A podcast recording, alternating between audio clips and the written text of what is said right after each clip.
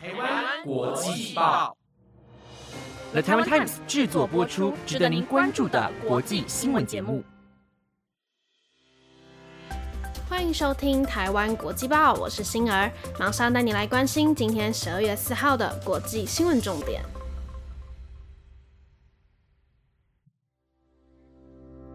各位听众朋友，大家晚安。有没有发现今天的主持人声音不太一样呢？礼拜六的主持人如香，因为今天有事和我交换一次。大家明天记得要去听如香的新闻哦。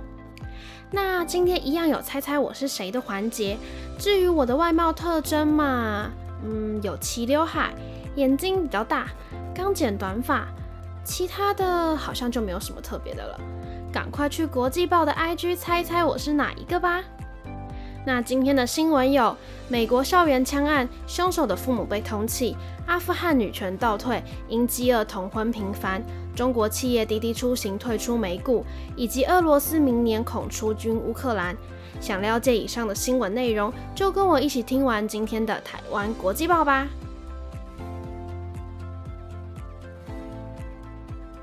大家还记得昨天的主持人讲到的最后一则校园枪案的新闻吗？今天带大家来持续的追踪报道。美国密西根州十五岁高中生克鲁布里在校园内犯下枪击案件，而他的父母被指控四项过失杀人罪，但两夫妇目前下落不明，通缉小组已经展开了追捕。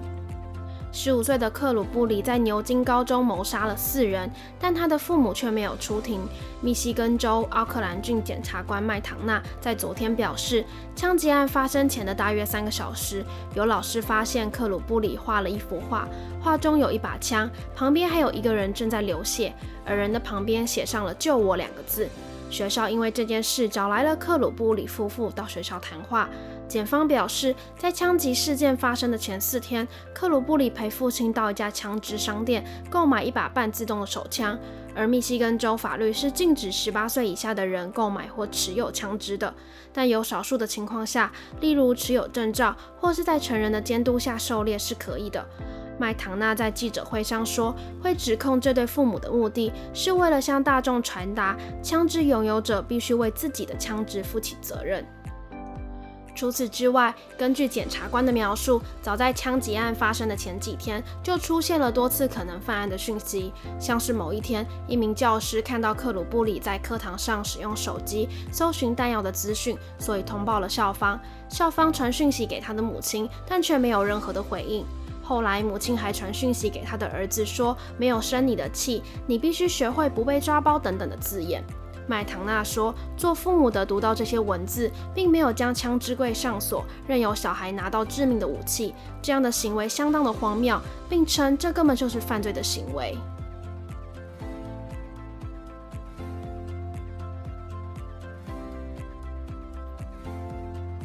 带您来关心今天的第二则新闻。根据美国有线电视新闻网 CNN 昨天的报道。非营利组织 Too Young To Wed 在阿富汗拯救了一名被贩卖给老人结婚的女童，而这样的事情自从塔利班掌权后频繁的出现，因为国际社会切断了对阿富汗的援助，让经济一下子的崩溃，人民甚至得靠卖女儿才买得起食物。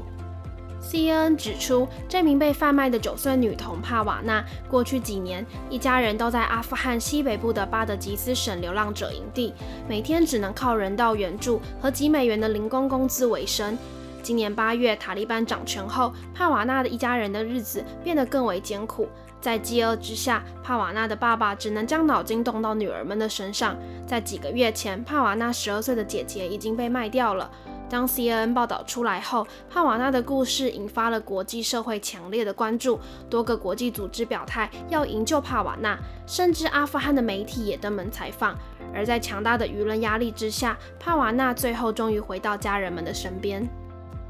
塔利班掌权以来，阿富汗政府的数十亿美元资产遭到冻结，国内经济大幅萎缩百分之四十。人权观察警告，经济萧条加上寒冬的来临，会让阿富汗最贫困的百姓面临严重的饥荒。刚从阿富汗结束六天访问归来的红十字国际委员会行动主任多米尼克表示，阿富汗在人为灾难上摇摇欲坠，甚至在塔利班接管前，这个贫困国家的饥饿就非常的普遍。现在许多年轻的女孩正在成为粮食的代价，因为只有这样，自己和家人才能不被饥饿所捆绑，生存下去。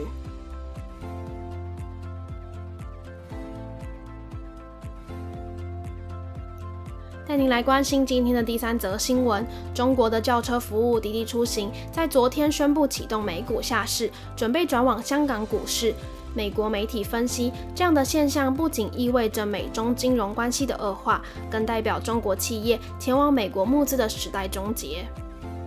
滴滴出行今年六月底在美国低调上市，上市后不到四十八个小时，中国监管部门就宣布对其实施网络安全审查。之后，中国政府对滴滴出行的监管不断的上升。在滴滴美股挂牌不久后，中国政府就以防范国家数据安全风险和维护国家安全为由，对滴滴进行了安全审查，随后将其在中国的 App 勒令下架，造成滴滴的股价重挫。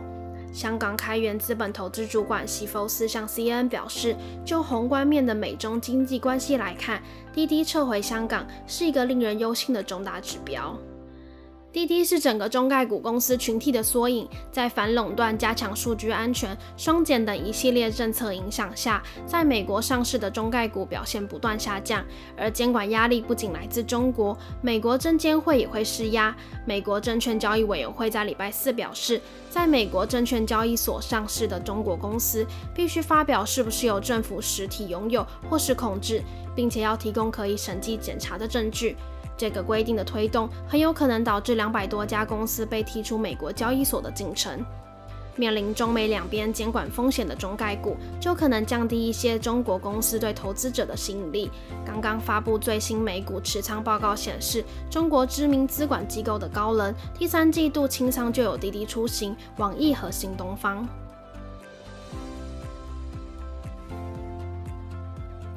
根据《华盛顿邮报》昨天获取的机密文件独家报道，美国情报机构发现，俄罗斯正在计划明年春天将派十七万军人入侵乌克兰，目的是迫使乌克兰亲西方政权投降或是垮台。俄罗斯今年初在临近乌克兰的地区进行大规模的军事演习，又在俄罗斯和乌克兰边界集结重兵，要求美国白纸黑字保证不让乌克兰和乔治亚加入北约组织，北约也不得在乌克兰境内驻扎部队和装备。而华府拒绝了俄国这种用恐吓的要求。另一方面，乌克兰总统泽连斯基也指控俄国阴谋对他发动的政变，各方都在担心两国战火一触即发。根据《华盛顿邮报》取得的卫星照片和非机密情报档案显示，俄军在四个位置集结，目前部署的营级战术集群达到了五十个，还有陆续抵达的战车与火炮。美联社也报道，一位不愿具名的政府官员透露，调查估计已经有半数俄国兵力完成在两国附近各阵地的部署。根据昨天俄罗斯的报道，列兹尼科夫在首都基辅告诉国会，他预估俄军达成升级准备的时间是明年的一月，军事介入是可能的情境。目前，俄国在两国边界增加兵力，西方多个媒体都指向会爆发军事冲突。美国哥伦比亚广播公司新闻网表示，俄军入侵乌克兰的可能性正在逐渐的升高，但克里姆林宫已经多次的否认有侵略乌克兰的计划。美国总统拜登与俄罗斯总统普京下周将举行视讯峰会，希望情势有缓和的机会。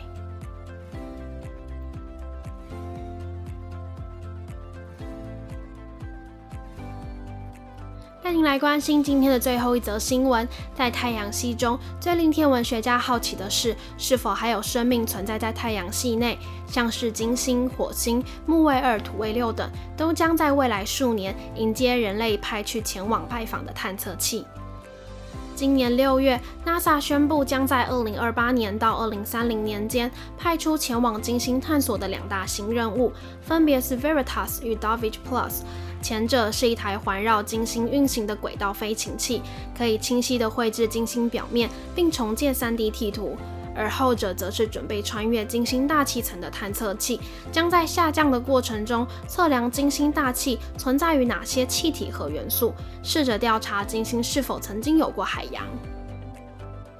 除此之外，身为同样绕着行星运行的卫星土卫六泰坦的环境，不像月亮那样干燥和荒凉，反而和地球一样，有山有海有湖泊，有降雨有沙尘暴。NASA 将它视作为时光机器，推出蜻蜓号无人飞行器，预计在二零二七年的时候发射，目标是寻找泰坦的化学生物特征，调查该星球的甲烷如何火药循环，确定泰坦热带沙漠的全球甲烷循环中发挥的作用，以及研究改变泰坦表面地质的过程与速率等等。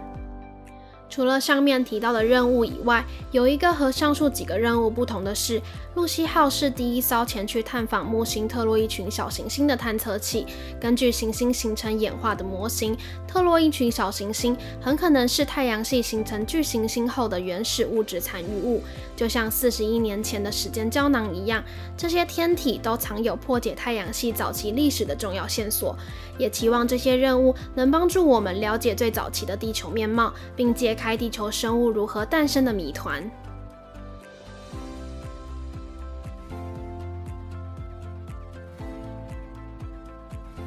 以上就是今天的台湾国际报节目内容，都了 Taiwan Times 制作播出。欢迎大家去追踪我们国际报的 IG，有想听的新闻题材，也都可以在 Apple Podcast 底下给我们留言哦。不要忘记去 IG 猜猜我长什么样子哦。我是杏儿，我们下礼拜再见。